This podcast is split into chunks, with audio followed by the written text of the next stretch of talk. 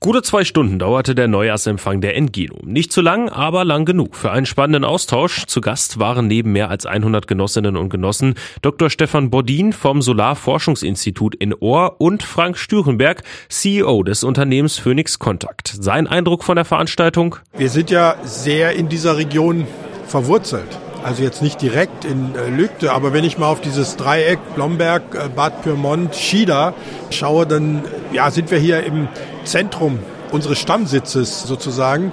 Und da bin ich sehr gerne dabei, wenn es solche Themen gibt, die hier regional aufgegriffen wurden, die verbunden sind mit unserem Geschäft, mit unserem Portfolio, aber auch mit unseren Ideen ja, über eine elektrifizierte, nachhaltige Welt und bin dann gerne hier mit dabei.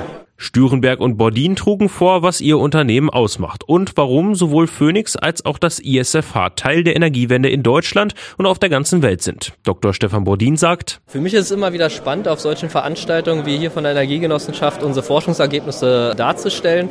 Ich denke, es ist für die Energiewende und auch für den einzelnen Bürger interessant, was wir in Hameln alles so an Solarenergie erforschen und gleichzeitig ist es immer spannend zu sehen, was hier in der Region schon alles gemacht wird von vielen der engagierten Bürger. Unter den zahlreichen Gästen in der Aula der Lüchter Johannes Giger Schule waren auch Vertreter anderer Energiegenossenschaften, die ebenfalls den Austausch suchten, wie uns Dr. Dieter Attich von der Bürgerenergiegenossenschaft Lemgo sagt. Wir wollen eng zusammenarbeiten, wenn es die Möglichkeit meinetwegen gibt, an einem größeren Windpark, wo eine Genossenschaft allein das nicht finanzieren kann, dass man das gemeinsam macht, dann würden wir selbstverständlich versuchen, gemeinsam hier mit mehreren Genossenschaften, um genügend Eigenkapital aufzubringen, so ein Projekt durchzuführen. Nach der Veranstaltung machten die Menschen im Saal einen rundum zufriedenen Eindruck. Und der Austausch untereinander dauerte noch eine Weile an. Lüchtes Bürgermeister Torben Blome zieht als Gastgeber und Aufsichtsratsmitglied der Engeno ebenfalls eine positive Bilanz. Wir dürfen uns ja ehrvoll schätzen, dass wir solche hochkarätigen äh, Referenten heute hier in Lüchter hatten.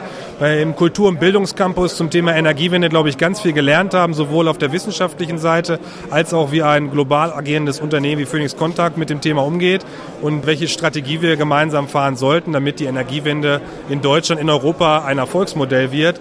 Und man hat auch viel gelernt, ja. Das ist ja auch äh, Sinn und Zweck der Energiegenossenschaft, dass viele Berufsgruppen, Altersgruppen hier zusammenkommen und einfach sich gegenseitig befruchten im positiven Sinne, sodass wir diese große Transformation hinbekommen. Und von daher glaube ich, war heute wieder ein kleiner wichtiger Schritt, dass wir auf diesem Weg nach vorne kommen.